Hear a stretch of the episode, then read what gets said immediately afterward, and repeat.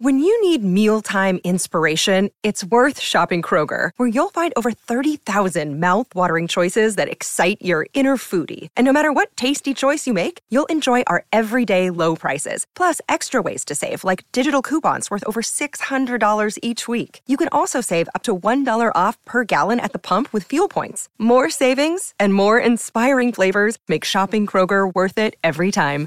Kroger, fresh for everyone. Fuel restrictions apply. No sé para ustedes, pero las aplicaciones meteorológicas siempre han sido un poco confusas para mí.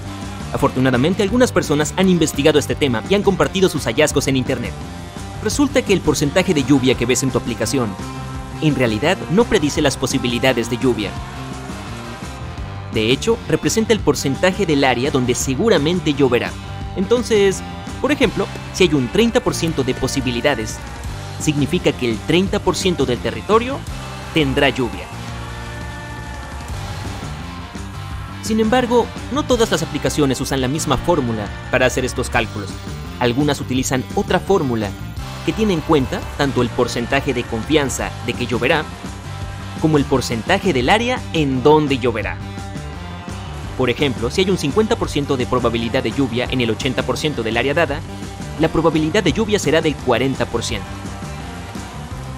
Cada vez que te encuentres en una tienda de comestibles y solo compres un par de artículos, te recomiendo que vayas al mostrador de autopago. De esta manera puedes evitar aglomeraciones y dejar los mostradores comunes para las personas que realmente necesitan ayuda con sus compras. Pero es posible que hayas notado que algunos mostradores de autopago tienen una voz molesta que no deja de gritarte, repitiendo cada acción que realizas. Si eres más del tipo callado y prefieres escanear tus artículos discretamente, aquí tienes una pista. Allí en la pantalla es probable que encuentres un botón de volumen o tal vez puede que haya un botón de silencio. Ahí lo tienes. Comprar en una felicidad total y silenciosa nunca había sido tan fácil. ¿Ir al supermercado para una sesión completa de compras semanales? Tengo la solución en caso de que hayas olvidado la moneda para usar uno de esos carritos de compras más grandes. Si tienes una llave redondeada en algún lugar de tu llavero, puedes usar su parte superior como reemplazo de una moneda. Ya no tendrás que andar deambulando por el estacionamiento preguntando a la gente si te pueden ayudar. Hay muchas cosas interesantes que puedes hacer con un desinfectante de manos normal, además de deshacerte de gérmenes y bacterias. Para empezar, puedes limpiar tus anteojos vertiendo un poco en un paño suave, preferiblemente de microfibra. Dado que estos elementos se encuentran con frecuencia alrededor de la cara, los ojos y la nariz, es bueno tener una pequeña rutina de limpieza para ellos. Y el desinfectante está siempre a mano donde quiera que vayas. También puedes utilizar este gel líquido para eliminar manchas de pintura o para tratar manchas de grasa antes de lavar la ropa en la lavadora, como de costumbre. Solo asegúrate de buscar un desinfectante sin olor ni color.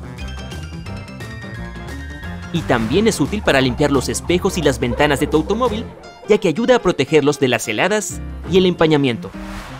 Además, el desinfectante de manos puede ser excelente para limpiar los derrames en los asientos de auto para niños, Ahora, ¿qué hay de las picaduras de mosquitos? Sí, tu desinfectante también es bueno para eso.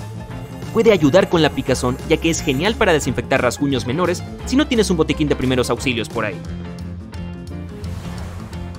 Las botellas exprimibles de mostaza French tienen tapas que pueden encajar cuando las abres completamente.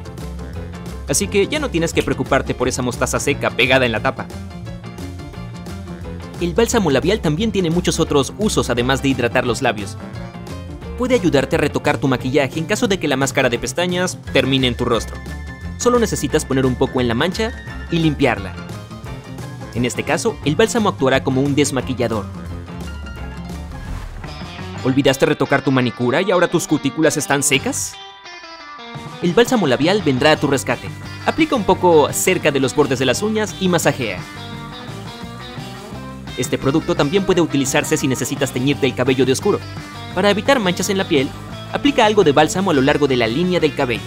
Absorberá la tintura y evitará que te queden esas molestas manchas oscuras. Y antes de perfumarte, ponte un poco de bálsamo labial en las zonas que planeas rociar. Ayudará a que el aroma dure más. Ya se sabe que funciona mejor en la piel hidratada. Hay otro producto en tu casa que es igual de útil, el esmalte de uñas. Confía en mí, puedes hacer mucho más con él que darle vida al color de tu manicura. Por ejemplo, puedes usarlo para evitar que los cordones de los zapatos se deshilachen. Pon un poco de esmalte en las puntas de los cordones y ya no se deshilacharán. Este producto también puede ayudar a prolongar la vida útil de tus anteojos. Esos pequeños tornillos pueden aflojarse más y más con el paso del tiempo. Nuevamente coloca un poco de esmalte de uñas transparente sobre esos minúsculos tornillos. Mejorará su agarre y durarán más. Y además es completamente imperceptible. Por otro lado, el esmalte resulta muy útil como reemplazo del pegamento si una piedra preciosa se cae de tu anillo o collar. Una pequeña gota puede ser una solución rápida hasta que puedas llevar tu joya a un especialista. Y sobre el tema de cómo cuidar tus joyas, es posible que sepas que hay ciertos tipos de metal que pueden oxidarse o ennegrecerse más rápido que otros. La buena noticia es que puedes mantener algunos metales como nuevos por más tiempo si pintas una fina capa de esmalte de uñas transparentes sobre ellos. También ayuda a evitar este tinte verde que las joyas a veces pueden dejar en tu piel. Oye, ¿alguna vez trataste de eliminar las marcas de pegamento que dejan las etiquetas de varios objetos y terminaste haciendo un desastre más grande? Sí, todos hemos pasado por eso, pero hay algunos métodos fáciles y que están a tu alcance. Uno de ellos es usar aceite de cocina, como aceite vegetal o de canola. Incluso puede ser mantequilla de maní o mayonesa. Todo lo que necesitas hacer es esparcir la sustancia de manera uniforme sobre la marca de pegamento.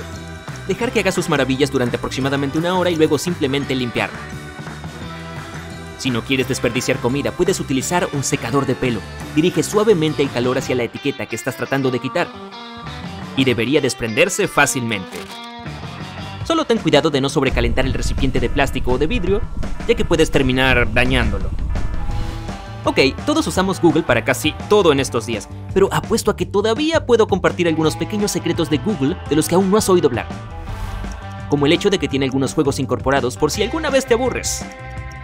Tic-Tac-Toe, por ejemplo.